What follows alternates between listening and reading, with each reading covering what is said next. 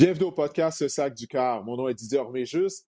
Et cette semaine, ben, regardez, si vous nous regardez euh, via YouTube, ben, vous pouvez voir que je suis accompagné par mon collègue Pierre Vercheval, mais également par l'élite rapproché des Texans de Houston, Anthony Auclair. Anthony, euh, bienvenue au podcast. C'est toujours un plaisir de t'avoir euh, comme invité. Tu es, l'ami numéro un podcast. ça faisait un bout de temps qu'on essayait de t'avoir avec votre fin de saison. Ça n'a pas toujours été évident, mais je suis bien content finalement de t'avoir. Euh, parmi nous. Puis on va pouvoir parler justement de, ta saison, comment ça a été euh, du côté euh, des Texans.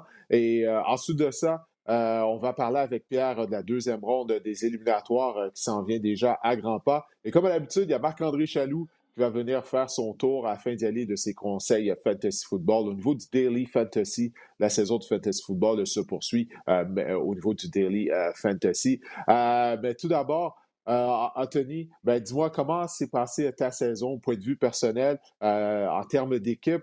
Vous avez réussi à surprendre. On ne s'attendait pas beaucoup euh, des Texans cette année, mais malgré tout, vous avez eu des victoires de qualité. Mais comment ça s'est passé là, de ton côté individuellement, étant donné que c'était ta première année avec la formation de Houston? Il faut dire que collectivement, c'est toujours difficile. C'est un long processus de reconstruire une équipe. Euh, on avait beaucoup de, vétérans qui étaient nouveaux à l'équipe, euh, des jeunes recrues. Donc, de, de, mixer tout, tout le monde ensemble, ça, ça prend un certain temps. Je pense que vers la fin de la saison, on était vraiment plus compétitif. Euh, mais c'est d'apprendre un nouveau playbook. C'est tout ça mis ensemble, faire en sorte que c'est un, long processus. Mais individuellement, je pense que c'était une bonne saison. J'avais des, objectifs en tête avant la saison, notamment de dépasser le, le, plateau des 50 matchs joués en, saison régulière en carrière, euh, maintenant rendu à 56. Euh, je voulais euh, jouer tous les matchs de la saison, être en santé. ça, c'est toujours l'objectif primaire. Puis j'ai réussi. J'ai attrapé la COVID avant dernière semaine. Ça m'a fait manquer un match, mais ça, je compte pas. Donc, cet objectif-là aussi a été atteint.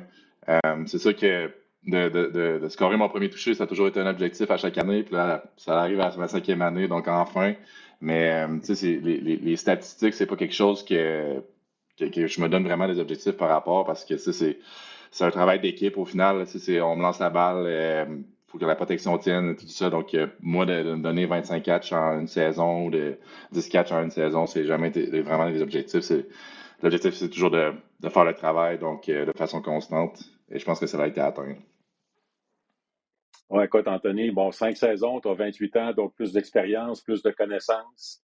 Euh, comment tu vois ton rôle dans le futur avec les Texans? Euh, bon, j'imagine que c'est avec les Texans que tu veux poursuivre ta carrière. Puis, si tu me disais, bon, c'est quoi la plus grande différence entre Anthony Auclair de la première année dans la NFL, la cinquième année, puis qu'est-ce que tu voudrais encore améliorer? C'est où que tu t'en vas au niveau de ton rôle, au niveau de tes performances? Qu'est-ce que tu sais, tu parlais d'objectifs, c'est quoi que tu veux faire dans le futur? C'est sûr que la grosse différence, c'est l'expérience. Dans la NFL, tu arrives là-bas, surtout un, un kid du Québec, un kid qui a joué football universitaire au Canada, des différentes règles, différentes compétitions, différentes vitesses. Tout ça mis ensemble, ça, ça fait que c'est un peu difficile de faire la transition, mais en même temps, tu cinq ans dans la ligue, tu as, vu, euh, vu des joueurs comme Tom Brady, j'ai joué avec Gronk, j'ai tout ça mis ensemble, fait que j'ai un bon package d'expérience. Je pense que en avançant euh, dans ma carrière. Euh, j'aimerais être davantage un leader. Je pense que cette année, j'ai été, capable d'en être un. Mais tu sais, euh, je pense que des fois, on se perd en tant que leader dans ce qu'on a à faire individuellement, sans regarder ce qui se passe autour de nous, qui a besoin d'aide, et ainsi de suite. Donc, pour moi, c'est d'ouvrir mes yeux encore plus, puis d'aider encore plus ces jeunes joueurs-là. Cette année, on avait un joueur de 20 ans, 21 ans, Brevin Jordan. même chose pour Davis Mills. Euh, d'être capable de, de, voir ces jeunes-là développer, euh, pour moi, c'est un, un, objectif euh, plus tard que j'aimerais ça atteindre, de, de, pouvoir être un leader incontesté dans, dans, dans, une équipe. Oui, tu as mentionné le nom de Davis Mills. Il a été une belle surprise parce que, bien sûr, lorsque les Texans l'ont repêché en troisième ronde, personne ne s'attendait à ce qu'il joue dès cette année. Donc, en raison des circonstances, il se retrouvait avec le carrière partant. ça avait été difficile au début, ce qui est normal pour tout joueur recru. Mais lorsqu'on l'a réinséré au sein de la formation partante, il a vraiment démontré des belles choses. Qu'est-ce que tu peux nous dire euh, au sujet de Davis Mills, toi bien sûr qui l'a côtoyé et qui a appris à le connaître? Ben, je pense qu'il a été lancé un peu dans la fosse au lion en commençant la saison. Mm. Tyrod se blesse à Cleveland euh, dans un environnement hostile. T'embarques la recrue euh, contre des joueurs comme Clowney, euh, Miles Garrett. Je pense que ça commence à aller vite un peu là, pour une recrue, surtout de troisième round. Personne s'attendait à ce qu'il soit partant sa première année. ensuite de ça, Tyrod revient. Ça lui permet de s'asseoir, regarder ça d'un autre œil, puis de voir les erreurs qu'il a faites, d'apprendre. Puis tu voyais en pratique que euh, le, le carrière qui est, le backup, en fait, va, être sur le scout team pour aider la défensive. Puis tu voyais qu'il là, OK, il commençait à découper notre défensive en pratique. Euh, souvent, les coachs de défensive en cercle le joueur à qui tu veux, euh, qui veulent que le QB lance. Euh, mais lui, il se disait non, non, je vais, je vais pratiquer mes reads, je vais, je vais lancer au, bon joueur qui est découvert. Donc, euh, on voyait tout ça en pratique. la confiance qu'il a acquis à travers l'année, ça, ça apparaissait vraiment beaucoup, c'est vraiment amélioré. Donc, euh, mm. je pense que le futur est, vraiment euh, brillant pour euh, Davis Mills, puis je pense qu'il l'a démontré en fin de saison. C'est intéressant de, parler de Davis Mills. Si je ne me trompe pas, il a joué à l'Université Stanford. Alors, je ne suis peut-être pas surpris que tu es en train de nous dire qu'il comprend les systèmes de jeu et qu'il apprend quand même assez vite. Et ça me fait rire parce que, même dans la NFL, si je comprends bien, les, les entraîneurs défensifs vont scripter ça pour avoir du succès. Euh, puis moi, ça m'a toujours fait rire, moi aussi, quand on faisait des répétitions pour, pour l'attaque, euh, quand je participais sur les unités euh, pour, pour donner le look team. Là. puis les entraîneurs venaient furieux après les carrières. Les carrières disent Ben voyons donc, si le carrière de l'autre part fait moindrement sa progression, fait sa lecture, il ne lancera pas là. Fait que je ne lancerai pas une interception juste pour te, pour te faire plaisir. fait que, la tradition continue à tous les niveaux de football. Hein? ils, pratiquent une couverture 3 puis ils veulent que tu lances le corner dans, au classique, le, justement le demi de coin, c'est sa zone. Donc, tu sais, ça n'arrivera pas. Le corps c'est là en match. c'est juste Ouais, ils essaient juste d'augmenter la confiance de la défense en faisant ça. Là. Ouais, la défense pense qu'elle est bonne, qu'elle est prête à jouer. Euh, malheureusement, votre entraîneur-chef, euh, David Carley, a été congédié la semaine dernière. Euh, pour moi, ça a été une surprise parce que, comme je le disais il y a quelques instants, euh, vous avez accompli quand même de bonnes choses, malgré le fait qu'on ne s'attendait pas à, beaucoup en termes de victoire du côté de votre équipe. Qu'est-ce que tu peux nous dire au sujet de David Carley? Parce que on a toujours entendu dire que c'est un, homme qui avait beaucoup d'enthousiasme, beaucoup d'énergie. Puis mm-hmm. comment tu as aimé l'avoir comme entraîneur-chef? Et si, ultimement, toi aussi, tu as été surpris par son congédiement? Euh, surpris, je, je, sais pas si j'ai été surpris. Là. Euh, en, début de saison, c'est sûr que après le training camp, moi j'ai été coupé, puis euh, David Curry, c'est, il voulait me ramener sur l'équipe d'entraînement, puis on sait bien, les, les, règles changent, ton, c'est comme si ton roster s'agrandissait en fait. Là. C'est ce que tu peux faire jouer tes gars sur le practice squad. Puis c'est le premier qui m'avait rappelé parce qu'au début, j'étais fâché.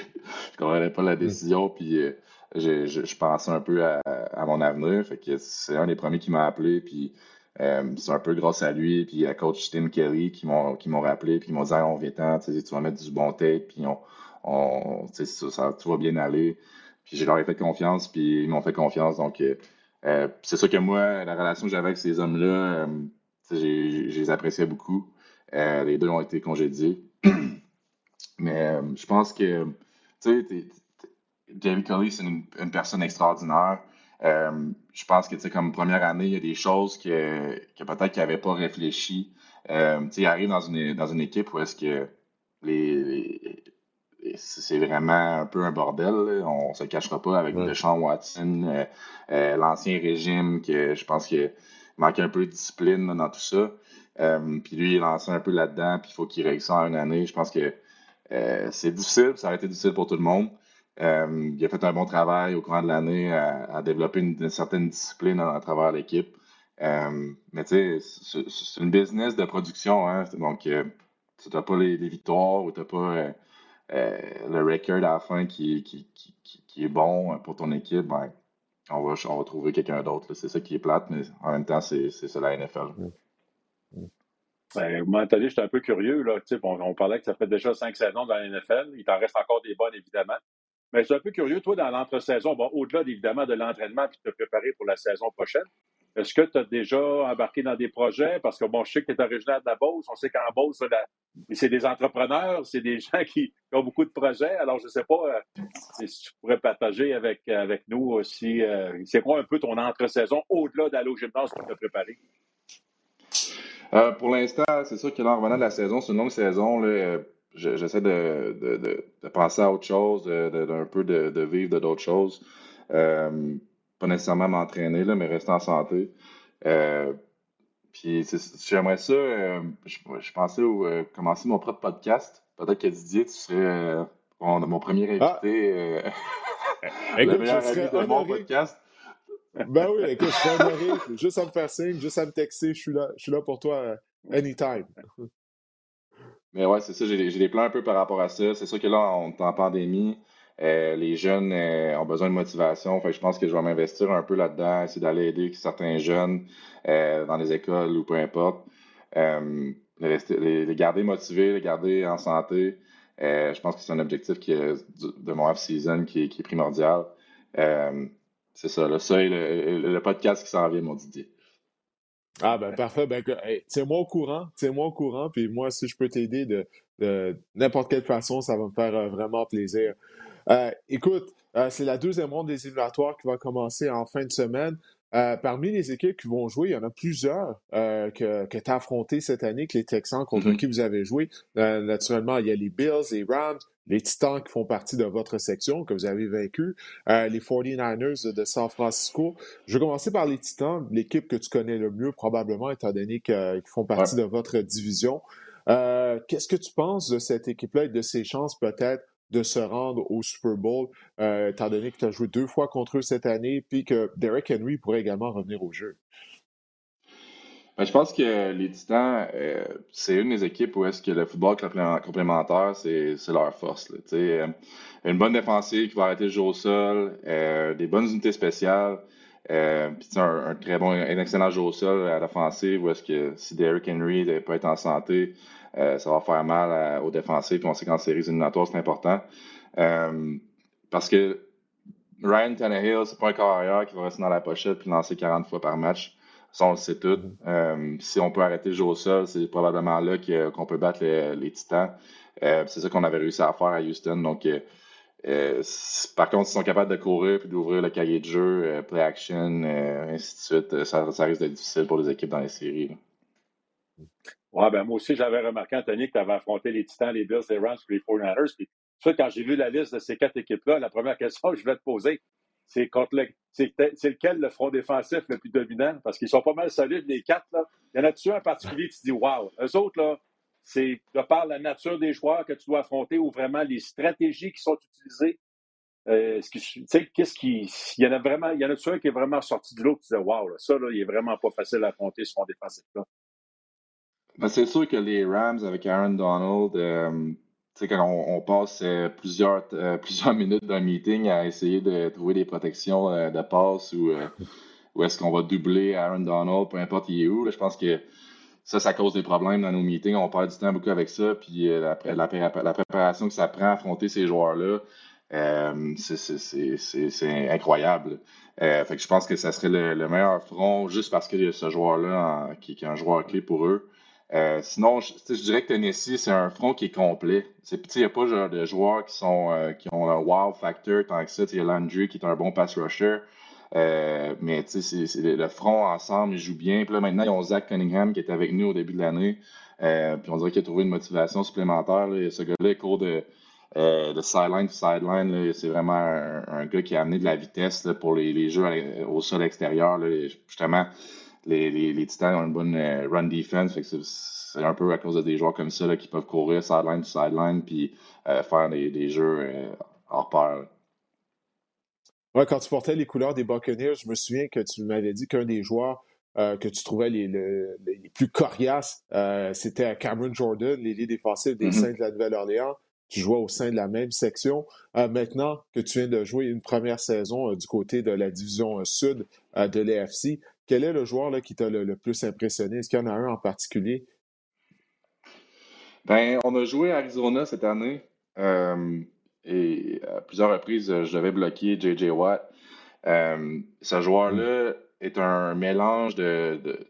il, est, gros, il est physique, mais en même temps, il est, tellement rapide, il peut t'éviter. Puis c'est pas un, pas un joueur qu'on appelle qui grind les blocs sur la ligne de mêlée, dans le sens qu'il va pas prendre un bloc et essayer de gagner plus tard dans, le jeu. C'est un gars qui va essayer de gagner tout de suite à la ligne de mêlée. Donc, euh, il va t'éviter, il va faire un swim move.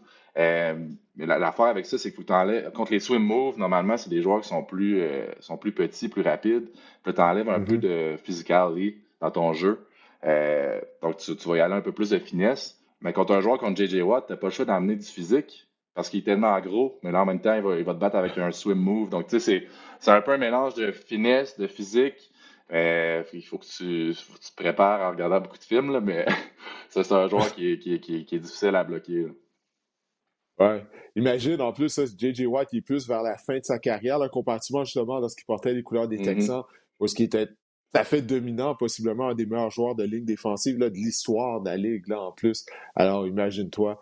Bon, ben écoute, hey Anthony, je sais que tu es occupé. Euh, je ne veux pas prendre plus euh, de ton temps, mais je te remercie euh, de ton passage au podcast. Écoute, on te souhaite d'avoir une bonne saison morte. bonne chance avec tes, prochains futurs, tes, projets dans l'avenir. Puis écoute, si tu as besoin d'aide pour lancer ton podcast, si je peux t'aider de quelque façon, ben fais-moi signe. Let's go. Merci les boys. C'était super cool. Hey, félicitations encore une fois. Vraiment un élément de fierté là, pour le football québécois et le football canadien, évidemment. Bravo. Absolument. Merci, Pierre. C'est super apprécié. Salut, bonne fin de journée.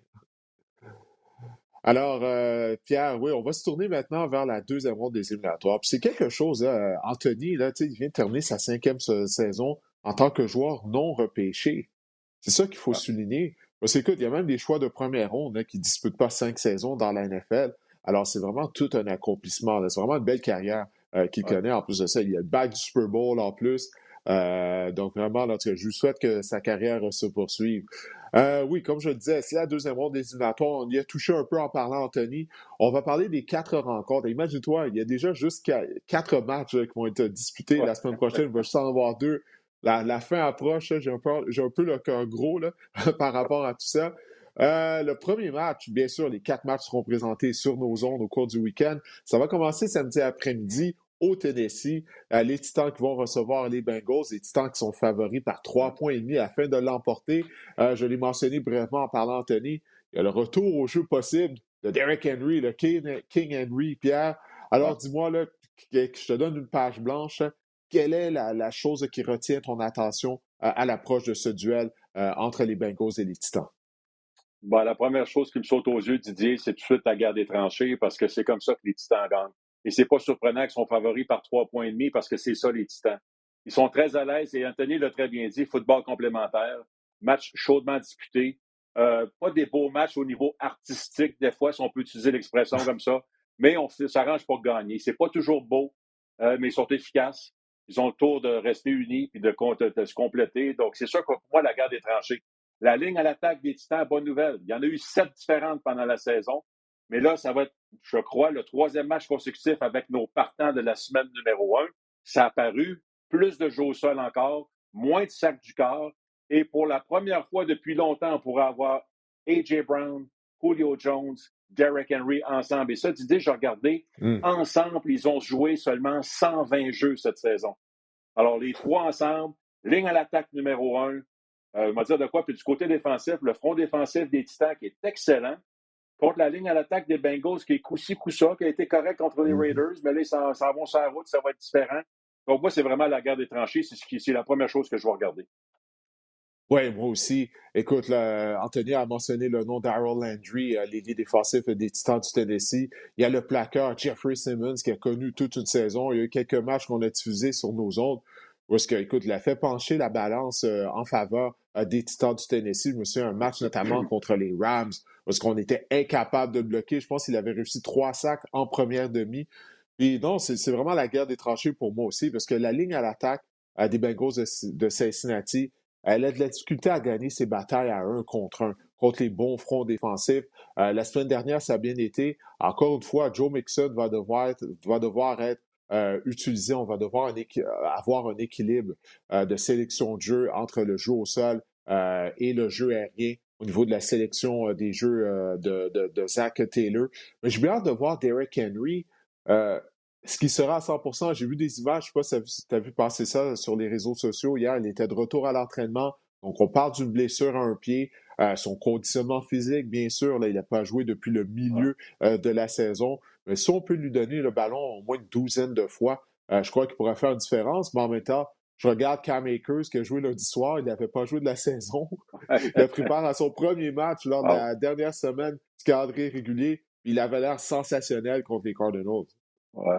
ouais, non, ça va être surveillé évidemment, mais malgré la perte de Derrick Henry, on a été en mesure de courir. Dante Foreman a très bien fait notamment.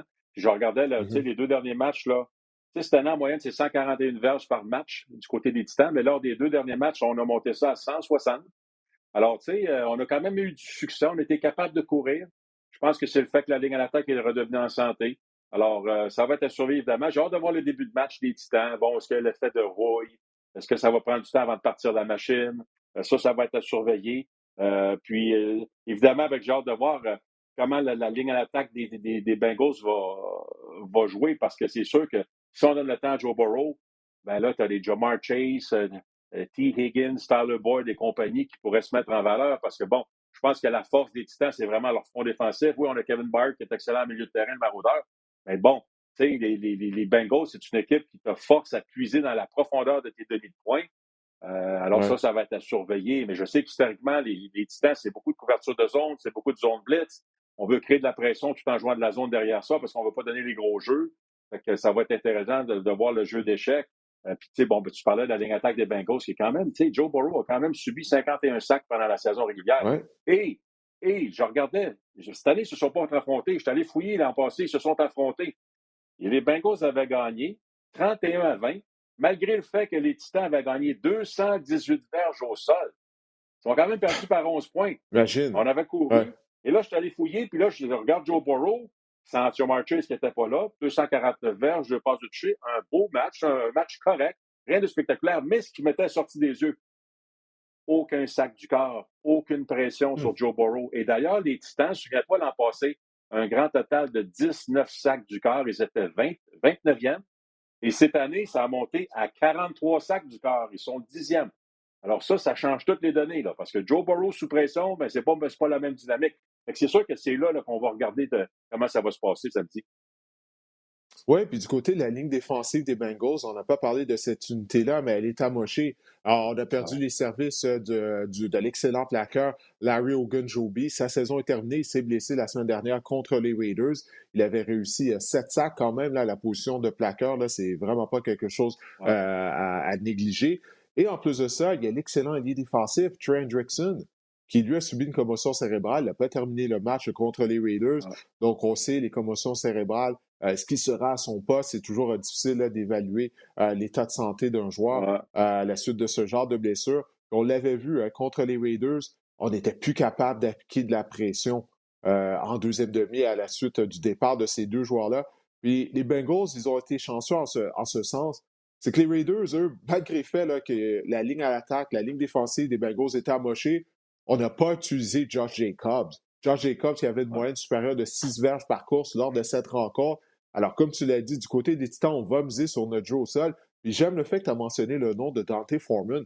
Parce que Dante Foreman, il, a pratiquement le même physique que Derek Henry. Là, ce qui est incroyable à dire. Derek Henry pèse 245, 250 livres. Foreman en pèse au moins 230. Donc, imagine-toi, là, Pierre, en 60 minutes, de devoir te taper ces deux joueurs-là, de devoir les plaquer. Si on est patient avec le jeu au sol du côté des Titans, la défense des Bengals va être épuisée. Ils n'auront plus le goût de les plaquer. En tout cas, moi, c'est une des raisons pour laquelle je penche en faveur euh, des Titans du Tennessee pour cette rencontre. Mais comme tu l'as dit, on va voir le début de match du Tennessee, étant donné qu'ils n'ont pas joué euh, la semaine dernière. Est-ce qu'on va trouiller? Est-ce qu'on va avoir un lent départ? Alors ça, ce sera à surveiller. Est-ce qu'il y a d'autres choses que tu veux ajouter sur ce match? Non, non, écoute, tu as, parlé de Larry Ogunjobi qui était blessé. On a perdu Mike Daniels aussi, un autre plaqueur. On a Josh Topu, un plaqueur, un jeune plaqueur qui nous aidait pendant la saison, qui n'était pas là la semaine dernière. Donc, au centre de la défensive, on n'est pas certain qu'est-ce qui va se passer chez les plaqueurs. Puis les plaqueurs, leur, leur, rôle principal dans un match de football, c'est surtout de, de, congestionner le centre, d'arrêter le course, la mm-hmm. course. Alors, c'est clair que ça va être, euh, ça va être à surveiller parce qu'encore une fois, La meilleure défense contre des corps de qualité comme Joe Burrow, c'est quand il est sur le banc en train de se gaver de Gatorade, qui n'est pas sur le terrain. Et les Titans, les Titans sont numéro 2 dans la ligue pour le temps de possession. C'est l'équipe derrière les Packers qui sont numéro 1, qui contrôle le plus le temps de possession, donc qui, est vraiment, là, qui ne partage pas le ballon avec l'autre équipe. Si tu n'as pas le ballon de l'autre bord, tu ne peux pas marquer des points. C'est sûr que toute la dimension jeu au sol, euh, garde des tranchées, temps de possession, ça devient, euh, ça devient vraiment important. C'est la façon dont les Titans gagnent leur match. Ouais, j'aime beaucoup Joe, Joe Burrow, Jamar Chase, depuis à l'époque où ils jouaient ensemble à LSU en raison là, de l'état de, la, guerre des tranchées qui favorise les Titans du Tennessee, je pense, je penche en faveur euh, des Titans. On est juste mercredi, on enregistre le podcast mercredi. J'ai du temps pour changer d'idée, mais euh, je pense, je penche en faveur des Titans du Tennessee.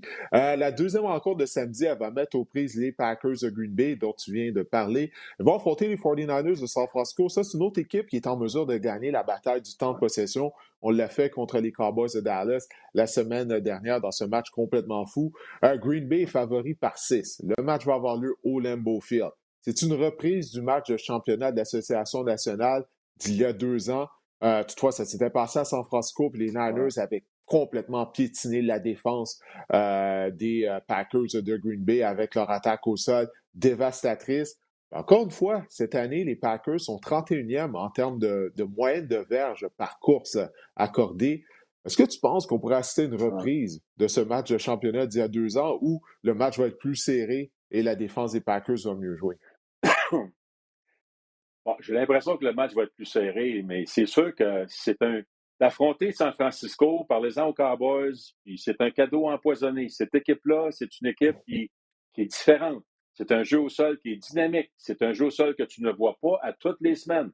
Donc, c'est pas comme si, ah oui, on voit ça toutes les semaines, fait qu'on est prêt à toutes les semaines. Non. Il faut vraiment que tu y penses. Alors, les formations, les mouvements, les déplacements, avant la levée du ballon, pendant la levée du ballon, après la levée du ballon, c'est étourdissant. Donc, ça devrait vraiment un test de discipline. Il faut que tu aies les yeux à la bonne place. C'est clair que San Francisco a une recette qui est excellente quand tu vas sur la route. Jeu au sol, une bonne défensive, alors, tu sais, c'est sûr. Puis, je regardais ça. Les trois derniers matchs d'Aaron Rodgers contre San Francisco en match éliminatoire, c'est trois défaites. Pour monter loin, c'est sûr mm-hmm. qu'en 2012, et le fameux match avec Colin Kaepernick, là, Colin Kaepernick, 323 verges de gain au sol pour San Francisco. En 2020, 285 verges de gain au sol. En 2014, dans un match euh, à Green Bay, euh, il faisait froid, on avait gagné 23 à 20. C'est sûr que San Francisco, bon, c'est pas les mêmes acteurs, c'est pas les mêmes, les mêmes équipes, mais historiquement, ils sont pas, sont pas euh, euh, intimidés par, les Packers. Fait que, euh, on va dire de quoi les, Packers auraient intérêt à partir sur des chapeaux de roue, prendre une solide avance, et forcer Jimmy Garoppolo à y aller point, voyons, coup pour coup, Changer coup pour contre Aaron Rodgers. sais. Oui, ça, si c'est le scénario qui se dessine, euh, ça, c'est certain que ça va favoriser euh, les Packers. On sait Jimmy Garoppolo, on, sait ce qu'il est. à chaque rencontre, il y a au moins trois passes qu'il va décocher. Et écoute, ça, ça va donner des frissons à Kyle Shanahan. Euh, on attendait l'interception contre les Cowboys. Il n'a pas déçu. Il en a lancé une. Euh, ça permet aux Cowboys de revenir dans la rencontre. Alors, il va y avoir trois passes hein, qui vont être tout croche ou peut-être dans les mains euh, des joueurs en défense de Green Bay, aucun doute. les deux équipes s'étaient affrontées plutôt cette saison, mais ça remonte à loin. C'était lors de la troisième semaine d'activité. Les Packers avaient gagné 30 à 28 euh, sur un botté victorieux de Mason Crosby. Mais je ne crois pas qu'il y a beaucoup de choses qu'on peut retirer de cette rencontre-là. À ce moment-là, les 49ers étaient décimés par les blessures dans le champ arrière. Euh, je crois que c'était Trey Sermon qui avait obtenu le départ. Euh, l'attaque au sol n'était pas ce qu'elle est en ce moment. mais écoute, tu as parlé, oui, d'Aaron Rodgers et de ses insuccès contre les 49ers en éliminatoire, mais si tu regardes la carrière d'Aaron Rodgers, je ne sais pas ce que tu en penses, Pierre. Il a gagné un Super Bowl il y a une dizaine d'années contre les Steelers de Pittsburgh. Mais il y a eu beaucoup d'échecs en éliminatoire à domicile, où est-ce qu'on était favori, qu'on n'a pas livré la marchandise? Ça avait été le cas l'année dernière, lors du match de championnat de l'Association nationale contre les Buccaneers de Tampa Bay et Tom Brady. Pour tout le talent que Rodgers a, OK, en tant que passeur, c'est peut-être un des meilleurs passeurs, si ce n'est pas le meilleur passeur de l'histoire de la NFL. Euh, tu penses pas là, que vraiment, les, les, Packers, pour moi, c'est le Super Bowl ou rien. C'est ça que j'essaie ah d'en venir, surtout avec tout ce qui est passé durant la saison mort. Qu'est-ce que tu en penses, toi? Oui, non, absolument. C'est tout ou rien. Ça passe sous sa case parce que déjà, ben, même s'ils s'en vont au Super Bowl et ils gagnent le Super Bowl, moi, je pense pas qu'Aaron Rodgers va être retour l'an prochain à Green Bay, mais ça, c'était une, autre, discussion. Là. on, a, on en euh, parlera après, oui. Ben non, effectivement. Euh, c'est bien beau être les meilleurs en saison régulière. Quand tu fais foire en match éliminatoire, surtout quand tu joues chez vous. Tu te batailles toute l'année pour avoir l'avantage du terrain pour la finale d'association. Tu n'es pas capable de capitaliser. Il fut un temps au Green Bay, c'était euh, une sentence. Euh, tu t'en allais, tu t'en arrêtais, tu allais te faire abattre là, à Green Bay en match éliminatoire. Tu étais déjà battu avant d'embarquer dans l'avion, avant de débarquer de l'autobus. Tu arrivais à Green Bay, il faisait fret, tout, était battu. C'est plus le cas, là. Ça fait plusieurs, euh, depuis les 20 dernières années, là. C'est peut-être, euh, j'ai vu des chiffres passer dans le temps, là, je ne les ai pas euh, devant moi, mais c'était pas loin de 500. Les équipes jouent pour à peu près 500 matchs éliminatoires à Green Bay. C'est plus aussi dominant qu'avant. Donc, euh, fait que j'ai hâte de voir. Puis, dans le fond, moi, ce que je veux voir surtout, c'est que l'équilibre. Euh, dans la victoire que tu as, dit, j'avais remarqué que quand même, Green Bay avait couru 25 fois pour 100 verges. Donc, enlever un peu de pression sur Rodgers, avoir de l'équilibre. Euh, de l'autre côté, est-ce que Fred Warner va être en santé? Est-ce que Nick Bosa va être en santé? Il va dire de quoi si ces deux gars-là participent au match, ça vient changer pas mal les données, selon moi. Euh, parce que je pense pas que la tertiaire des, des, euh, de San Francisco peut, peut, surveiller les receveurs de passe. Le jeu aérien des Packers, si vraiment Rodgers a le temps, et qu'il n'est pas dérangé, là, euh, je n'ai pas confiance. J'ai pas confiance dans la tertiaire de San Francisco, pour les longs jeux notamment. Fait que, c'est clair que moi, ça se passe euh, protection, la garde des tranchants, encore une fois. Bon, mais c'est toujours ça à chaque match, encore plus quand tu es en match éliminatoire, mais ça va, je vais surveiller ça. S'il n'y a pas de pression sur Rodgers, ouais. m'a dire de quoi, il va avoir une méchante pression sur les demi-défensifs de San Francisco. oui, parce qu'on l'a vu, la ligne défensive des Niners, elle a dominé la ligne à l'attaque euh, des Cowboys de Dallas. En plus de ça, c'était très souvent avec la pression à 4 seulement. On a réussi 5 sacs au départ de Dak Prescott. Mais Bossa était là, il a quitté la rencontre. Euh, lui aussi, encore une fois, de commotion cérébrale. Donc, est-ce qu'il sera à son poste avec seulement une semaine euh, pour se remettre de cette euh, commotion cérébrale? ça reste à voir. Mais c'est vrai, tu as raison. Je me souviens aussi d'une époque où les matchs éliminatoires au Lambeau Field, c'était des, victoires pratiquement assurées pour les Packers. Ça a commencé à changer. Je ne sais pas si tu te souviens, le match éliminatoire de ce que les Falcons, puis un jeune Michael, Michael Vick s'était présenté. Ben oui, exactement. Puis écoute, je pense que ça faisait, ça faisait je sais pas combien d'années que Green Bay n'avait pas perdu un match éliminatoire euh, à domicile. Et puis depuis, c'est comme si la, mystique est partie. là. Les ça, Giants avec Tom Coughlin. ouais, sa face rouge. Ouais. ben oui, ça, c'est en 2007, justement, euh, l'année qu'ils ont biffé à la saison parfaite euh, des Patriots à Nouvelle-Angleterre. Donc, c'est ça. Tu as raison, c'est plus ce que c'était d'aller jouer un match éliminatoire au, au Lambeau Field. Euh, écoute, pour, juste pour finir avec Nick Bossa, oui, vas-y. Tu dis pour, juste pour parler de Nick Bossa, euh, ce qu'il faut faire attention, là, c'est qu'ils ont joué dimanche, puis là, ils jouent samedi. C'est un jour de moins pour récupérer dans ton protocole de mm-hmm. commotion. là. le protocole, ah, oui, moi, de ce que j'ai toujours cru, que j'ai toujours cru comprendre, ça, peut changer selon les évaluations, j'imagine, mais moi, de la façon j'ai toujours compris, si tu as une commotion un dimanche, puis que tu fais toutes les étapes correctement, dans les délais qui c'est supposé d'être. Ton premier entraînement, vrai, vrai entraînement, ça devrait être le vendredi pour un match le dimanche. Mm-hmm. Je ne sais pas comment ça va fonctionner, ça. Là. Puis je ne sais pas si, c'est bon, euh, c'est les médecins qui vont décider. Euh, mais ça, ça, écoute, ça pourrait, euh, ça va être à surveiller. Là. Alors, c'est sûr que même s'il ne pratique pas et qu'il peut jouer, il va jouer, on s'entend. Là. Il n'est pas, pas une pratique qui sera plus capable de jouer au football, là, mais c'est juste pour dire que quand même, il y a un jour de moins pour récupérer. Non, c'est un très, très, très bon point que, tu amènes. Euh, vraiment, son état de santé sera surveillé là, tout au long de la semaine. Et puis vendredi, s'il peut participer à la séance d'entraînement. Euh, mais mon Dieu, en tout cas, je serais surpris de le voir parce que surtout de la façon. Euh, bon, c'est toujours difficile d'évaluer une commotion cérébrale, mais il est entré en contact avec, un de ses coéquipiers, tête première.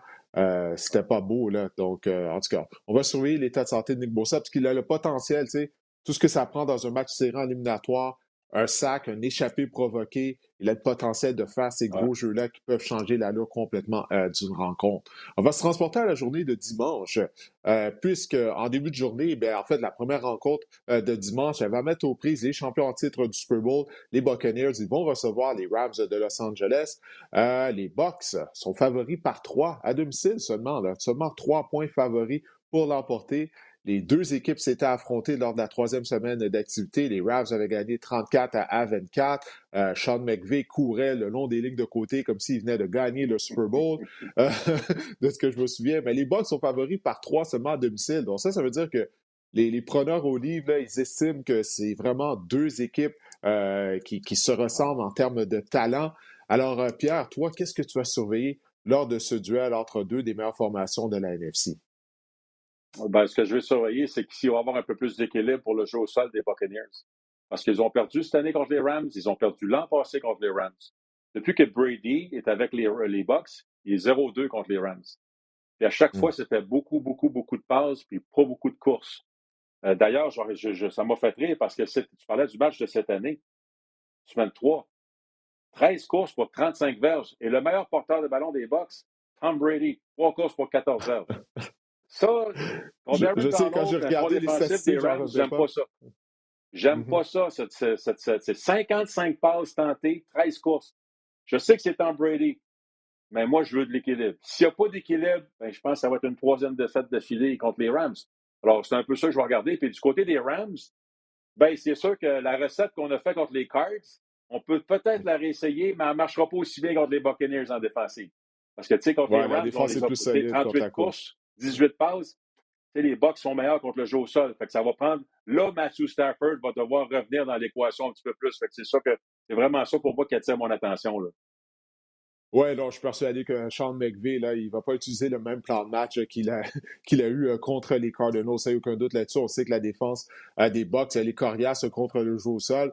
Euh, on peut en parler aux Eagles de Philadelphie qui avaient des meilleures attaques au sol de la NFL et les Bucks les ont complètement neutralisés euh, la semaine dernière. Mais effectivement, la tertiaire des Buccaneers nous a montré tout au long de la saison. Ça a commencé dès la première semaine d'activité. Souviens-toi, premier match d'année contre les Cowboys. Dak Prescott les avait taillés en pièces. On avait été en mesure de l'emporter. Mais on a toujours eu des problèmes au niveau de la tertiaire, notamment parce qu'on est amoché euh, mais la tertiaire quand même bien joué. C'était contre Jalen Hurts et les Eagles. C'est un défi tout à fait différent. Face à Matthew Stafford, Odell Beckham qui a retrouvé la forme.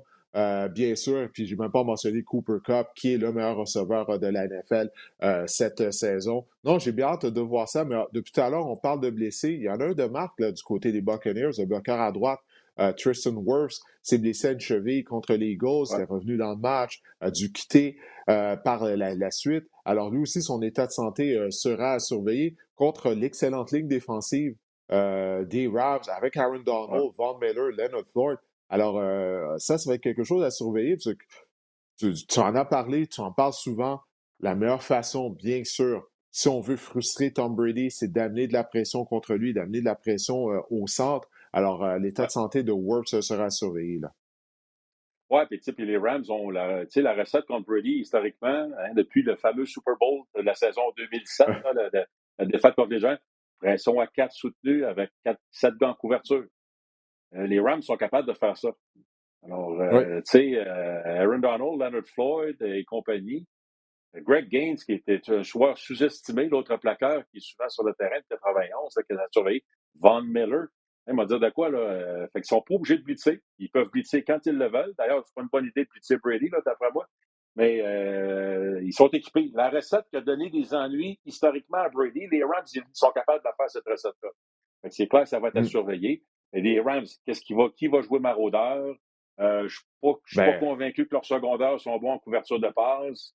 Il y a des, il y a des, il y a des choses qu'on peut exploiter contre les Rams, mais c'est souvent la ligne défensive avec de la pression rapide qui vient couvrir tout ça, là, qui remet le chaudron sur la marmite avant que ça déborde. Là, fait que, euh, fait que c'est clair que ça, ça, va être à surveiller euh, de ce côté-là. Puis encore une fois, je reviens avec le jeu au sol. Moi, ça va me prendre un petit peu plus de jeu au sol des box, même si c'est Tom Brady. Puis tu sais, tu parlais du, du, dernier match entre les deux équipes. Stafford, 343 verges, 4 passes de toucher, pas d'interception. Et son receveur numéro un à l'époque, Deshaun Jackson, Il y a quoi, au début du troisième quart, il avait marqué un touché de 75 un touché. Ouais. Ouais, ben écoute, là, ils l'ont remplacé par Odell. Fait qu'ils n'ont pas perdu au change, je pense. mais non, mais c'est vrai que ce que tu dis, euh, que la, la, défense des Rams peut être vulnérable. Parce que ça, moi, je croyais que les Cardinals allaient être en mesure d'exploiter justement le fait qu'on utilise des maraudeurs réservistes. Mais là, écoute, ça a été une performance désastreuse de Kyler Murray. On n'a jamais pu se mettre en marche. Mais ce qu'il faut mentionner, c'est que le maraudeur Eric Weddle, qui est âgé de 37 ans, ça faisait deux ans qu'il n'a pas joué. Les Rams ont mis sous contrat la semaine dernière. Il faisait partie de la formation partante. Imagine-toi ça, à quel point on est décimé euh, à cette position-là du côté euh, de la défense des Rams. Alors, si la protection peut tenir le coup, aucun doute que Tom Brady, avec, euh, avec, ses, avec ses receveurs de passe, que ce soit avec Gronk, que ce soit avec Mike Evans, on va pouvoir tirer profit, j'imagine, de cette faiblesse-là du côté de la défense des Rams. Tout va commencer avec la protection. Oui, mais pour finir ça, tu sais, euh, où, historiquement, Didier, où est-ce que Brady aime lancer le ballon? Entre les ben, porteurs de entre les numéros, le milieu de terrain. Le milieu de terrain. Là, tu as des maraudeurs qui sont pas là. Troy Reader, je m'excuse, ma couverture de passe sur le 51, là, il, en tout cas, San Francisco l'a exploité. C'est le milieu de terrain, ça. Tu me parles, je parle de secondaire intérieur, maraudeur, c'est le milieu de terrain. C'est là que Brady aime ça lancer le ballon. J'ai bien hâte de voir comment les Rams vont, vont se débrouiller là, de ce côté-là. Ouais, tu parles, tu parles de Troy Reader. Il y a un joueur, là, avant de, de, passer à la prochaine rencontre que je voulais mentionner, c'est Giovanni Bernard. Giovanni Bernard, il a porté longtemps les couleurs des Bengals de Cincinnati. Il a toujours été un excellent receveur de passe en sortant du champ arrière. On l'a vu, on l'a utilisé contre les Eagles de Philadelphie. Et tu parlais de, l'endroit du terrain où Brady aime lancer des passes au centre du terrain, puis il aime être en mesure de pouvoir en compléter à son dépanneur, au demi à l'attaque en sortant de champ arrière. Il le faisait avec euh, James White, avec euh, James White à l'aide d'Angleterre. Il y a longtemps de ça avec Kevin Ford, souviens-toi, Shane Vereen. Il y a plusieurs joueurs là, qui ont joué ce rôle-là euh, du côté de l'attaque des Patriots de l'Angleterre. Ça, c'est un élément qui avait disparu avec la blessure euh, de Leonard Fournette. Mais là, Giovanni Bernard qui est là, je pense qu'il pourra avoir un impact dans ce match-là. Surtout que si la pression s'amène rapidement à Darren Donald et compagnie, Brady va devoir se débarrasser euh, rapidement du ballon. Donc, ça, c'est une confrontation qui peut être avantageuse pour les Buccaneers. Ça va définitivement être à surveiller dimanche. La dernière rencontre de ce deuxième tour euh, éliminatoire ben, va mettre aux prises les Bills de Buffalo contre les Chiefs de Kansas City. C'est le match de la semaine. Écoute, Josh Allen d'un côté contre Patrick Mahomes. Les Chiefs sont favoris par deux, par deux seulement euh, au Arrowhead Stadium. Pour cette rencontre-là, je te donne une page, une page blanche, Pierre. Qu'est-ce qui retient ton attention? Qu'est-ce que tu vas surveiller? la, performance des deux corps, euh, c'est, pour moi, c'est un duel de titans. Euh, je sais que les Bills euh, en doivent une aux Chiefs. Bon, ils ont gagné à Kansas City plus tôt cette saison. C'était en début de saison où les Chiefs euh, euh, cherchaient les revirements, quoi, 17 revirements leurs 7 premiers matchs, 4 contre les Bills. On joue du bien meilleur football. Patrick Mahomes a retrouvé ses repères. On est plus complet en tant qu'équipe. Fait que c'est pas les mêmes Chiefs. Et les Bills aussi ont eu des petits passages à vide dans la saison, puis là, tout d'un coup, ils ont fini en force détruisent les Patriotes la semaine passée. Josh Allen est excellent. Donc, moi, c'est la performance des corps. Euh, c'est, écoute, les deux ont lancé cinq passes de toucher, puis euh, écoute, Josh Allen, il m'a vraiment épaté. Puis j'ai hâte de voir. Puis la question qu'on pourrait même se poser pour à la blague, c'est si les deux jouent à leur meilleur, est-ce que Josh Allen est meilleur que Patrick Mahomes? Écoute, c'est une question que je me suis posée cette semaine, sérieusement, parce que lorsque Josh Allen est, à son mieux, là, comme il a été euh, contre les Patriots la semaine dernière, le 26 décembre également au Gillette Stadium, écoute, il, est un des meilleurs carrières de la NFL lorsqu'il joue de cette façon-là. Je pense que la constance est plus du côté de Patrick Mahomes, mais il est, un, il est un de ces rares carrières-là qui, lorsqu'il joue à son mieux, il peut justement échanger coup pour coup avec Patrick Mahomes. Il n'y en a pas beaucoup, mais il fait partie de, cette classe-là. Donc, ouais, non, écoute, la confrontation des cas, euh, ça va être à surveiller. Mais moi, ce que j'aime beaucoup, puis ce que j'ai hâte de voir, là, en tout cas quand je pense aux Bills, c'est que je trouve que dernièrement, en fin de saison, leur ligne à l'attaque a mieux joué. La contribution des porteurs avec le jeu au sol est meilleure. Donc, c'est pas juste Josh Allen maintenant. On sent qu'il y a une contribution de la part des porteurs de ballon. Et ça, ça ouvre toute la dynamique des feintes de jeu au sol suivies de passes. Et les Chiefs sont pas bons contre le jeu au sol. Et les Chiefs, c'est une des pires unités défensives contre les feintes de jeu au sol suivies de passes. Alors, on va hmm. dire de quoi, si on continue la recette des Bills, puis qu'on est capable d'avoir une bonne performance de la ligne, une contribution des porteurs de ballon, j'ai l'impression qu'il va se marquer beaucoup de points. Et puis de l'autre part, ben, souviens-toi, l'an passé, quand tu es allé à Kansas City en finale d'association, on a perdu. Qu'est-ce qui a, ce qui a sauté aux yeux chez les Bills? C'est qu'on a mis zéro pression sur Patrick Mahomes. Qu'est-ce qu'on a fait au repêchage? On a repêché des jeunes alliés défensifs. On va avoir une rotation au niveau de la ligne défensive. On veut gêner le travail de Patrick Mahomes. Alors, on, se, on pense du côté des Bills qu'on va, être, un peu plus équipés pour aller à Kansas City, puis au moins rendre Patrick Mahomes un petit peu inconfortable. Ouais, ouais. Euh, malheureusement, Pierre, c'était il y a deux ans que j'étais allé à Kansas City. C'était pas l'année passée avec maudite COVID, ah. la pandémie. La, pandémie. Encore une fois, cette année, au moins, je vais être en studio avec vous, mais je ne cacherai pas que je préférais être au Red avec la foule bruyante, même s'il si, va faire froid. Mais c'est tellement d'atmosphère incroyable. J'avais la chance d'avoir été il y a deux ans. C'est contre les Titans, lorsque les Chiefs avaient accédé au Super Bowl. C'était incroyable comme atmosphère. Là. Déjà en saison régulière, l'atmosphère est électrisant au Arrowhead Stadium. Mais là, pour un match euh, de, éliminatoire, c'était vraiment quelque chose d'autre. Mais non, ça va être à surveiller. Mais est-ce que tu penches en faveur des Bills? Hein? Je ne veux pas te demander ta prédiction tout de suite. On est juste mercredi, mais on dirait que tu penches un peu en faveur de Buffalo. Oui, oui, j'aurais tendance à pencher un petit peu du bord de Buffalo, mais c'est sûr que les Chiefs sont, sont revenus. Les Chiefs sont. Euh, tu sais, dans le fond, les Chiefs ont tellement été bien servis par leur début de saison difficile, ça, leur ça les a forcés de se remettre en question, de trouver de nouvelles façons de jouer au football. Et là, on est encore une meilleure équipe, on est plus complet. Euh, fait que j'ai hâte de voir. Mais la ligne à l'attaque des Bills me dit ça continue à jouer comme elle a joué dans, le dernier mois, la semaine passée. Euh, oui, il faut neutraliser Chris Jones et compagnie, là, mais euh, mm-hmm. ça, c'est pas une bonne nouvelle pour les Chiefs. Là, si, si l'attaque au sol et tout ça, là, ça fonctionne encore. Là, c'est, pour moi, c'est là que je vois. Là. Ça serait une grosse déception, en tout cas, de voir la ligne à l'attaque et les Bills se faire menotter à Kansas City. Je, serais surpris, mais regarde, c'est un match de football, c'est trois heures, c'est l'Amérique pendant trois heures. Là. Mais, euh... non, c'est ça. Je suis vraiment, je suis vraiment déchiré pour cette rencontre-là. Ouais. Parce que les, Bills, les employés sont capables de... Ouais, les, les Bills, excuse-moi, disais, les Bills sont capables de jouer la fameuse stratégie. Regarde, on force les euh, Patrick Mahomes à être patients. On invite les, les, les, euh, les Chiefs à courir, puis on limite les, jeux explosifs, on ferme la porte dans la zone payante, puis on accorde trois points, point touché. Tu sais, c'est quand même les Bills, puis je sais qu'ils n'ont pas eu le calendrier le plus relevé de la, de, de la Ligue, là. Mais ils sont quand même premiers dans un méchant paquet de statistiques. Là.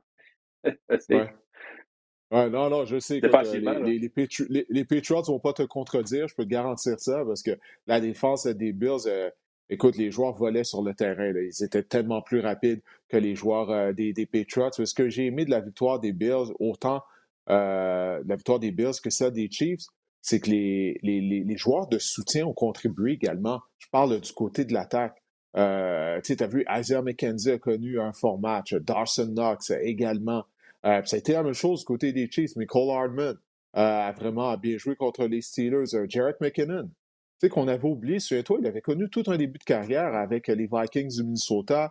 Les 49ers avaient mis sous contrat via le marché des joueurs autonomes. il était constamment blessé. puis là, il a refait surface cette année dans un rôle de joueur réserviste. Mais là, avec l'absence de Clyde edwards l'air, il a eu un impact autant au sol que par la passe également. Donc, euh, c'est vraiment ça qui fait en sorte que je suis déchiré. Là. Euh, en tout cas, juste mercredi, j'ai le temps de passer à mon affaire, mais il va y avoir beaucoup de talent sur le terrain, puis ça va être un match. En tout cas, j'espère que ça va être un match serré jusqu'à la toute fin, qu'on ne sera pas déçu euh, par la rencontre. Ça ne sera pas un match à sens unique, mais je ne crois pas que ça va l'être. Non, non, je pense que non, je m'en allais dire, ça, ça, sent le match qui va se gagner avec l'équipe qui va avoir le ballon à la, toute fin. Là ça sent ce scénario-là. Attention aux unités spéciales, les Chiefs sont quand même euh, sont solides, ces unités spéciales. Il y a peut-être un gros jeu. Tu parlais des fois dans un match mmh. disputé, un sac du corps qui provoque l'échappée, une interception, un revirement. Mais un gros jeu sur les unités, ça pourrait faire la différence aussi. Donc, euh, ça, ça va être à surveiller. Les Chiefs, je crois que les Chiefs auraient peut-être un petit avantage de ce côté-là. Oui, ben écoute, tu seras à la description de la rencontre en compagnie euh, de, de, David Arsenault. On va être là tout le week-end pour ces quatre matchs éliminatoires. Pierre, je te remercie de ton passage au podcast. Et puis, oh, ben, écoute, on se voit samedi pour le début du deuxième tour des éliminatoires de la NFL. Passe une bonne semaine. Ouais, merci Didier. Bonne semaine à toi aussi. Toujours un plaisir. Bonne semaine. Salut. Merci beaucoup. on va se tourner maintenant pour le volet fantasy football parce que Marc-André, bon, ça se poursuit. Alors, on a discuté la semaine dernière, tu nous as présenté ta formation partant pour le premier tour éliminatoire. On parle de daily fantasy. On peut changer notre formation partante à toutes les semaines. Alors, ça se poursuit. Alors, maintenant, il y a un peu moins d'équipes mais il y a encore des joueurs de qualité qui vont jouer au cours du week-end. On vient en parler en long et en large en compagnie de Pierre Vercheval. Alors, on va commencer à la position de quart arrière. Quels sont les joueurs que tu nous suggères d'insérer au sein de notre formation partante? Je me suis basé encore cette semaine sur euh, les, euh, les, prix des joueurs de chez euh, du site DraftKings pour faire pour présenter mes formations, mes joueurs à surveiller cette semaine pour vos poules de, de, fantasy hebdomadaire. Je ne sais pas, Didier, on n'a pas toujours pas trouvé un, un terme français pour daily fantasy. Je ne sais pas. Je sais pas si des gens qui nous écoutent sur Twitter ont des suggestions. Ça peut être, ça peut être sympathique peut-être de nous écrire, savoir fantasy hebdomadaire. Je trouve ça beau. Bref, je vais commencer par, ben, vous en avez parlé euh, du match entre les, euh, les, Chiefs et les Bills. Ce sera vraiment un match attendu et pour l'instant, les preneurs au livre voient un total de 55 points marqués entre les deux équipes, donc le fameux over-under. Donc, il y aura des points de marqués et je pense également, et Pierre aussi pense également qu'il y aura des, points de marqués. Donc, Josh Allen et Patrick Mahomes cette semaine sont vraiment les deux meilleures options à la position de quart en fantasy hebdomadaire. Josh Allen est 7600 dollars et Patrick Mahomes est 7300 dollars. Ce sont les deux options les plus chères sur le site DraftKings. Et bon, vous en avez parlé en long et en large. Quelle confrontation euh, pour Josh Allen. Euh, vous en avez parlé de la semaine numéro 5, lorsqu'il a affronté les Chiefs de Kansas City. Il avait obtenu quatre passes de toucher, plus de 300 verges, 37 points fantasy contre les Chiefs lors de la semaine numéro 5. Et la défensive des Chiefs est quand même 30e euh, dans la ligue euh, pour, les, euh, pour les points accordés au quart adverse lors des quatre dernières semaines. Donc, c'est quand même un, affrontement intéressant. Josh Allen est vraiment, c'est une bonne base pour vous pour débuter votre formation sur les sites de fantasy hebdomadaire. Même chose pour Patrick Mahomes. Les Chiefs, Didier, on semble avoir retrouvé notre swag dernièrement. six matchs de suite de plus de deux, de deux passes de toucher ou plus pour Patrick Mahomes. Il a obtenu 400 verges deux fois lors des cinq derniers matchs. Et c'est vraiment également deux quarts mobiles. Donc, ils peuvent vous apporter euh, des verges, peuvent vous gagner des verges au sol. Donc, ça aussi, c'est payant. Donc, ce sont vraiment les deux options, vraiment les deux meilleures options cette semaine. Et c'est les options les plus chères, mais je pense que c'est judicieux de payer pour les deux quarts arrière euh, dans ce match cette semaine. Oui, écoute, ils sont tellement talentueux les deux, mais comme tu l'as dit, euh, ce sont eux là, qui coûtent le plus cher, 7600, 7300 dollars. Si on veut investir notre argent à d'autres positions, est-ce qu'il y a un cas arrière que tu nous recommandes qui va coûter moins cher, mais qui pourrait connaître un bon match? Si vous êtes genre à garder un, petit cochon dans votre chambre pour moins dépenser, euh, je vous suggère Matthew Stafford cette semaine parce que oui, la semaine dernière, il n'a tenté que 17 passes contre les Cards, mais vous en avez parlé tout à l'heure. Le scénario devrait être différent cette semaine. Et lors de la semaine numéro 3 contre les Bucks, il avait obtenu 343 verges, 4 passes de toucher, 30 points fantasy. Et la défense de Tampa Bay a alloué 18e pour les points alloués au quart arrière adverse en fantasy cette saison. Donc, Matthew Stafford, pour les économes, je ne parle pas de l'épluche patate, mais pour les économes d'entre vous, euh, est une excellente option euh, cette semaine. Et maintenant, à la position euh, de porteur de ballon, il y a King Henry qui va effectuer un retour au jeu. Bon, ce qui sera à 100% à quel point il va être utilisé, on ne sait pas. il y a des images de lui là, lors de la journée de mardi qui ont circulé sur Twitter, sur les réseaux sociaux. On le voit finalement de retour à l'entraînement. Moi, je suis excité en le voyant. Là participer aux entraînements, Mark Vrabel a dit ben, écoutez, on va voir comment la semaine, euh, sa semaine d'entraînement euh, va, va aller avant de prendre une décision. Mais aucun doute qu'il va être en uniforme. Je ne peux pas croire. On parle d'un match sans lendemain. Alors, ce fait partie là, des demi à l'attaque que tu nous conseilles cette semaine. Je pense qu'il faut s'attarder absolument sur le cas d'Eric Henry cette semaine. C'est vraiment euh, un point névralgique au niveau fantasy hebdomadaire. Hmm. Il est le porteur de ballon le plus dispendieux sur DraftKings en ce moment avec 7500 dollars, c'est son prix. Euh, on s'entend que c'est un beau risque d'Eric Henry parce que la confrontation est là. Le duel est alléchant. Les Bengals ont accordé en moyenne 25,4 points fantasy au porteur de ballon adverse lors des quatre derniers matchs. Et vous avez parlé du front défensif qui est quelque peu amoché.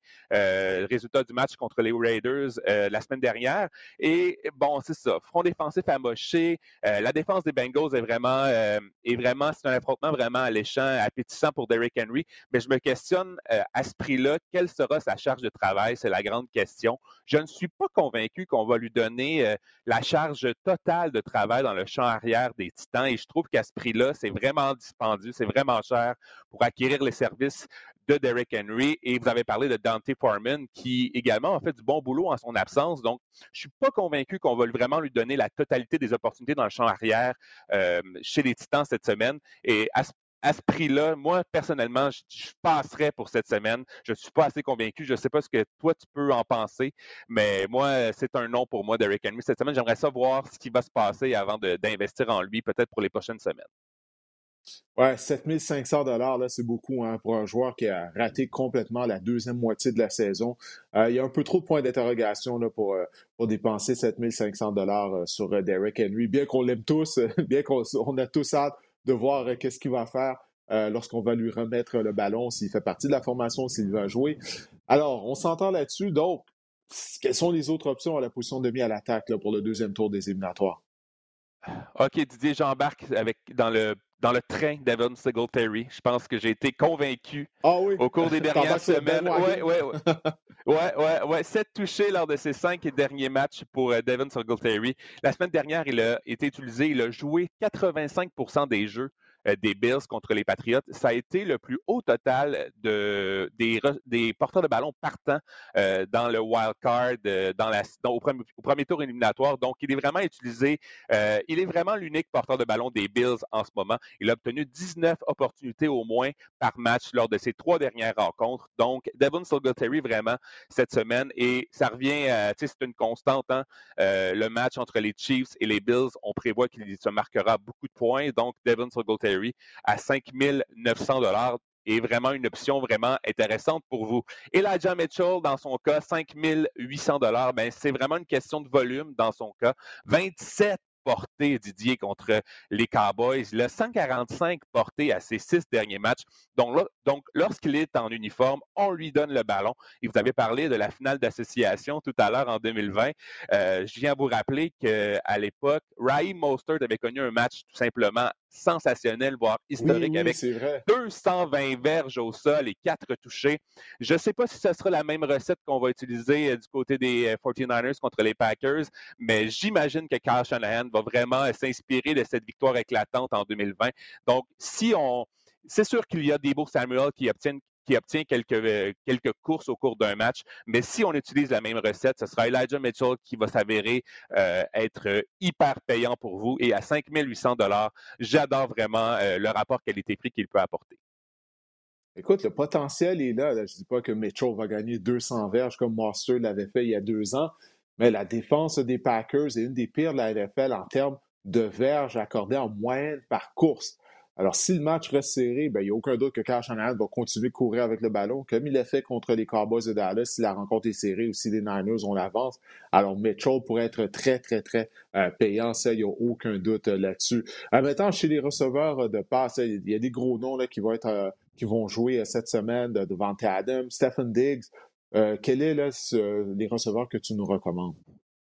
Je pense que c'est une bonne stratégie cette semaine d'investir à la position de receveur de passe euh, dans les poules hebdomadaires. Je commence avec Devante Adams, qui est quand même dispendieux à 8500 dollars, mais il a obtenu 6 touchés à ses cinq derniers matchs. Et on se souvient, lors de la semaine numéro 3 contre les Bills, il avait obtenu 132 euh, verges, 25 points fantasy. Il a été ciblé 18 fois, 12 catchs. Donc, je pense que Devante Adams, euh, oui, exactement. Il faut payer pour Devante Adams si votre budget vous le permet cette semaine. Et je trouve, par exemple, que Stefan Diggs est vraiment une belle option à, coût quand même raisonnable cette semaine. 6 500 dollars pour Stefan Diggs. J'adore ça puisque comme je vous l'ai mentionné, on prévoit qu'il se marquera beaucoup de points dans le match des Bills contre les Chiefs. C'est une véritable aubaine à ce prix-là, même pour moi, cette semaine. Et les Chiefs sont 30e euh, lors des quatre derniers matchs pour les points alloués aux receveurs de passe adverse. Donc, euh, Stefan Diggs, vraiment intéressant. Et Tyreek Hill, de l'autre côté du ballon, il avait connu vraiment une semaine en dents euh, lors de la semaine numéro 5 contre les Bills, 11 points fantasy seulement, mais à 6600 dollars, c'est vraiment, vraiment également une excellente option pour vous. Et on peut, euh, tu sais, on s'attend, un jour, il va exploser Tyreek Hill et ça pourrait bien être cette semaine. Donc, pour moi, il y a trois talents vraiment au sommet. Le triumvirat, j'ai fait euh, trois ans de latin au secondaire pour écrire ce mot. Alors. Euh, tu vois, ça t'a donné à ça, à cette journée aujourd'hui, là. En 2021, 2022, finalement, tu peux utiliser ton latin. et je l'ai même pas dit comme du monde pour dire triumvirat, je pense même. Ah. Euh, ah. pour, donc, Tyreek Hill, vraiment, il pourrait exploser cette semaine et je pense que c'est à 6600 Il est vraiment une option euh, vraiment, vraiment intéressante pour vous. Est-ce que les cours de latin se donnent toujours au secondaire? Je sais pas, ça fait tellement ben, longtemps. Je penserais pas. Moi, c'était, j'étais en, latin à la fin des années 90 quand même, au privé aussi. Je sais pas. Faudrait, faudrait... Oh, on, me dit, on me dit à l'oreille que non. Je sais pas si c'est vrai dans toutes les écoles. Mais en tout cas, quelqu'un m'a dit à l'oreille que non. Alors, euh, D'accord. je, je, me fier euh, à, à ce qu'on vient de me dire. Mais euh, oui, devant Adams, écoute, euh, c'est très dispendieux, mais avec Adams, tu sais qu'il fait toujours partie du plan de match de Matt Lafleur. S'il y a une chose que, que, j'aime de Matt Lafleur, c'est qu'il n'oublie jamais de faire en sorte qu'on lance ce ballon euh, à euh, Devante Adams. La même chose aussi avec Aaron Rodgers, bien sûr, mais il y a des équipes, des fois, on dirait qu'ils oublient qui est leur meilleur joueur, qui est leur meilleur receveur du côté de Rodgers et Lafleur. On n'oublie jamais que c'est Devante Adams. Donc oui, il coûte cher, mais en théorie, il devrait être productif. Est-ce qu'il y a des aubaines à la position de receveur qui t'intéressent? Cette semaine, je suis intéressé par T. Higgins. Vous allez me dire, T. Higgins n'a vraiment pas connu un grand match contre les Raiders, mais moi, je pense qu'il ne faut pas se laisser berner par ça parce que T. Higgins a dû négocier toute, la rencontre avec Casey Hayward, qui est le meilleur demi de coin euh, du côté des Raiders. Et je me questionne sur la stratégie des Titans. Est-ce qu'on va placer Janoris Jenkins sur Jamar Chase à la place? Et si oui, ça pourrait être une bonne, être une bonne semaine euh, pour T. Higgins au niveau fantasy. Et il ne faut, faut pas oublier qu'il a quand même obtenu quatre fois au moins 100 verges à ses six dernières parties. Donc, T. Higgins, euh, pour les petits budgets, il est à 5700 dollars. Donc, c'est vraiment une option intéressante à ce niveau-là. Et Byron Pringle, hein, si, euh, si euh, Tyreek Hill était la classe affaires, ben Byron Pringle, Pringle est la classe économique dans un match où il se marquera beaucoup de points cette semaine. 4200 dollars, il est vraiment abordable. Il a obtenu deux touchés contre les Steelers. Et personnellement, je pense qu'il a dépassé dans la hiérarchie des receveurs de passe Michael Hardman, euh, ou en tout cas dernièrement, il semble vraiment être utilisé à bon escient ou être euh, visé par Patrick Mahomes. Et si Patrick Mahomes continue de faire ce qu'il a fait contre les Steelers, c'est-à-dire distribuer le ballon, je pense que Baron Pringle peut s'avérer une bonne affaire. Maintenant, du côté des ailiers rapprochés, euh, il y a Dawson Knox qui a été étincelant la semaine dernière. Il a inscrit deux touchés contre les Patriots de Denver, Angleterre. J'imagine qu'il doit faire partie de tes joueurs à cette position-là. Il faut dire d'entrée de jeu que si ma stratégie est d'investir dans les receveurs de passe et dans un corps arrière élite, il me reste plus grand-chose euh, pour mon budget au niveau des alliés rapprochés. Donc, c'est vraiment, j'ai vraiment cherché des options vraiment peu coûteuses. Dawson Knox est quand même intéressant à 4 900 dollars si vous pouvez vous l'offrir ou vous le payer. Il a été ciblé cinq fois euh, lors du dernier match, 89 verges touchées contre les Patriots et les Patriots avaient été vraiment intraitables cette saison contre les alliés rapprochés adverses. Donc, ça, c'est vraiment intéressant. Et pour terminer, c'est des coups de dé hein, cette semaine, euh, nouveau pour moi, parce qu'il faut vraiment que je trouve, il faut que j'implore les dieux du toucher euh, à la position de, de, rapproché. Donc, je veux vous parler de CJ Uzama, qui, euh, bon, les Bengals devront lancer avec le ballon, euh, devront probablement lancer le ballon pour être efficace. Et Uzama a été impliqué la semaine dernière. Il coûte 3400 dollars. Et bon, on espère un toucher avec lui. Même chose pour Josiah Deguara, l'allié rapproché des Packers de Green Bay exactement 3000 dollars encore là, c'est vraiment euh, c'est vraiment un lancer de, là, pour un toucher à 3000 dollars et en espérant euh, je pense vraiment que c'est la stratégie à adopter, investir au niveau des receveurs de passe, il y a des, il y a des belles aubaines et euh, vraiment soyez avares, c'est une, bonne expression à la position de l'y rapprocher et essayez peut-être d'implorer. Il faut vraiment espérer un toucher dans le cas de et de Guara. Mais la beauté de c'est qu'il est l'homme oublié du côté de l'attaque des Bengals de Cincinnati parce qu'on mise sur un trio de receveurs infernal avec Chase, Higgins et Tyler Boyd. Donc, écoute, euh, il peut être oublié au niveau de la défense adverse parce que c'est sûr que tu fais pas ton plan de match puis tu n'arrives pas dans la rencontre durant la semaine, tu dis la priorité, c'est d'arrêter CJ Uzama. Là, on s'entend là-dessus. Donc, à cause de ça, écoute, tout ce que ça prend, c'est un touché. Tout ce que ça prend, c'est un touché. Il a un gros cabaret près de la zone début. On l'a vu connaître des bons matchs cette saison, justement, parce qu'il ne fait pas partie des priorités des défenses adverses. Alors, non, non, c'est pas fou comme stratégie. Euh, il pourrait rapporter. De toute façon, il coûte vraiment, mais vraiment pas cher. Euh, maintenant, du côté des unités défensives, est-ce qu'il y en a une que tu crois euh, sur laquelle, rendu avec ton budget, avec tout ce que tu as dépensé à position carrière, receveur, qu'est-ce que tu fais du côté de la défense? Je pense qu'il faut vraiment trouver un moyen d'avoir la défense des Packers cette semaine parce qu'on s'entend, c'est quand même huit formations euh, élites qui restent en mm-hmm. éliminatoire. Mais les Packers, bon, on affronte Jimmy Garoppolo, qui a aussi, qui est souvent, il y, a, le syndrome un peu Dr. Jekyll et Mr. Hyde. Hein. cette semaine, tantôt, il, est vraiment excellent. Il a à tous les matchs. Exactement. À tous les matchs, il y a trois passes qu'il lance, puis dis, oh mon Dieu, à quoi il pense?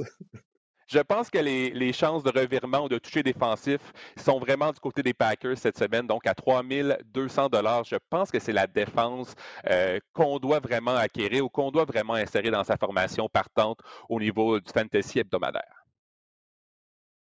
Ah ben parfait. Ben écoute, Marc-André, je te remercie euh, pour euh, tes conseils au niveau du fantasy hebdomadaire. On va continuer d'utiliser ce terme. comme tu l'as dit, on invite les gens à nous envoyer des messages sur les réseaux sociaux s'ils ont euh, une meilleure façon de, traduire le daily fantasy, mais on va y aller avec ça. Écoute, je te remercie pour tes conseils, c'est toujours euh, très intéressant. Je sais que tu mets beaucoup de temps en termes de préparation et ça paraît.